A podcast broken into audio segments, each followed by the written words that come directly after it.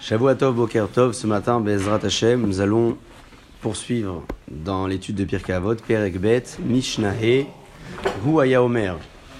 Dit le maître de la Mishnah comme cela. Huaya Omer, lui disait qui est Huaya Omer?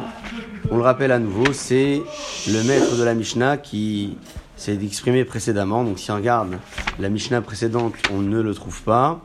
Si on regarde celle d'avant, non plus.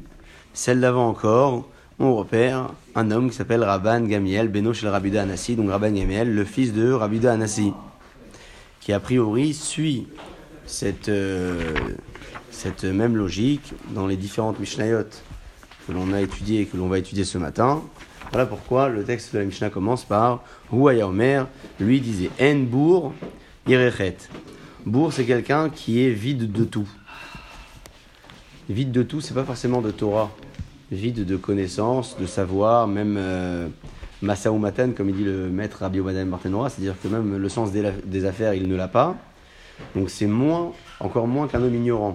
Parce que lorsqu'on parle d'ignorance, on parle d'ignorance euh, au niveau de la connaissance, du savoir. Ça peut être euh, d'un savoir-faire même, mais c'est d'ordre spirituel. Lorsque l'on parle de bourg, on parle de quelqu'un qui, même en dehors du contexte spirituel, n'a pas de compétences cet homme-là ne peut pas fauter. En Un homme qui est donc bourg, pardon, ne peut pas craindre la faute. Yerechet, c'est la crainte de, l'erreur. La crainte de l'erreur, c'est une crainte que l'on peut avoir uniquement si l'on a un minimum de capacité intellectuelle. On sait faire la part des choses. On se dit ça c'est grave, ça c'est pas grave, ça ça risque de m'apporter cela, etc. Donc, en bour c'est le premier mot. Vélo amaret racide. Et l'homme ignorant ne peut pas devenir un homme pieux. C'est quoi la chassidoute C'est la piété. Chassidoute, c'est le niveau qu'une personne euh, euh, qui se dépasse dans, sa pratique peut atteindre. C'est pas simplement pratiquer la halakha au strict niveau, mais aller au-delà de l'exigence. Donc un homme qui a Maharetz, et là on ne parle pas de quelqu'un qui n'a pas le sens des affaires, mais c'est quelqu'un qui n'a pas de connaissances en matière de Torah. Chassid, lui, ne pourra pas devenir un homme pieux. Velo Habaishan Lamed, ce n'est pas celui qui a honte qui peut apprendre. On a honte de demander, on a honte de poser la question, on ne sait pas, on a peur du ridicule. Bon, alors euh, le Baishan, celui qui est, euh, je ne sais pas si on peut l'appeler l'homme honteux, mais qui a honte, la ne pourra pas apprendre. Timide dans son questionnement. Il est timide au questionnement et timide même de nature. Hein. Je crois que dans la vie courante, il quelqu'un qui est trop réservé, ne fait pas le premier pas et reste plus en retrait et vivre comme cela dans la société aujourd'hui, comme hier d'ailleurs, ça n'a jamais été possible. Donc euh, ça c'est le, troisième point. Le quatrième, Loa Kabdan Melamed. Celui qui est Kabdan, c'est quelqu'un qui est trop trop exigeant, qui est makpid. Il exige même sur des petites choses, il s'arrête, il ne ferme pas les yeux, trop pointilleux. Lui, il ne peut pas apprendre. Pas pour lui, mais à d'autres. Enseigner. Il y a Lamed et il y a Melamed. Souvenez-vous, on avait parlé de Lové et Malvé. Lové et Malvé. Lové, c'est l'emprunteur. Malvé, c'est le prêteur. En mémotechnique, on s'était dit que le plus long, c'est celui qui a le plus d'argent, entre guillemets. Malvé, donc il prête. Lové, il emprunte. Peut-être ici, on pourrait dire aussi, c'est que, on va dire la même chose. Il y a Melamed et il y a Lomed. Lomed, c'est celui qui apprend. Et Melamed, c'est celui qui enseigne. Vous remarquerez que là aussi, on a. Euh, un peu plus de longueur dans le titre de l'enseignant plutôt que dans le titre de, de l'étudiant.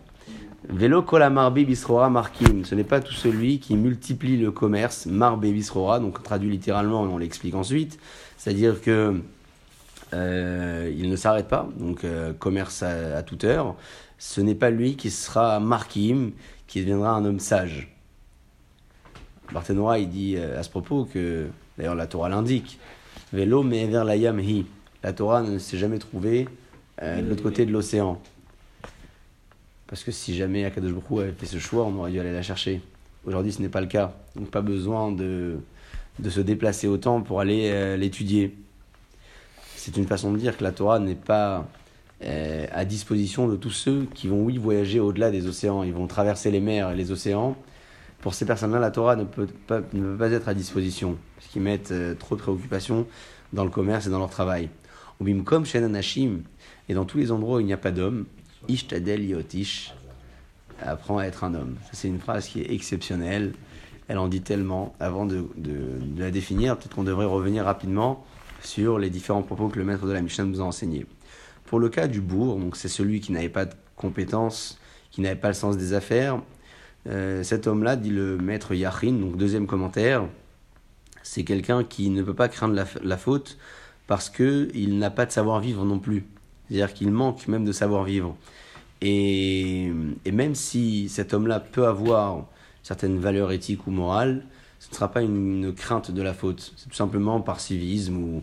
Donc même si jamais on a affaire à quelqu'un d'ignorant, qui n'a pas le sens des affaires, mais qui peut avoir certains nimoussim, nimoussim c'est vraiment un savoir-vivre, cet homme-là ne va pas fauter, mais non pas parce qu'il craint la faute, mais parce que il se dit, mais ça se fait pas, quoi. C'est pas joli de faire ça.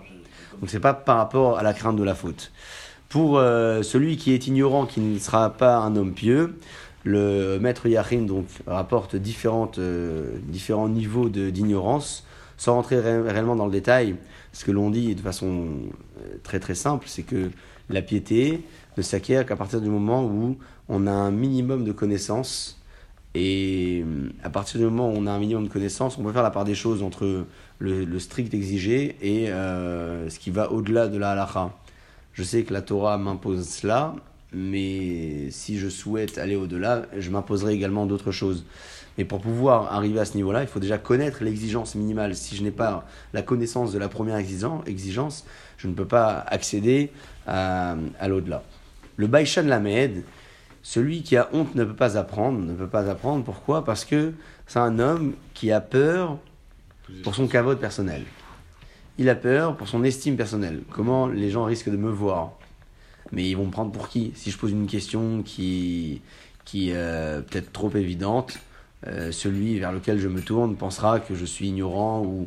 Donc, cette euh, histoire de Baishan, c'est pas simplement quelqu'un qui a honte de caractère, c'est réellement une personne qui, a peur pour euh, son vodatmi, son honneur personnel.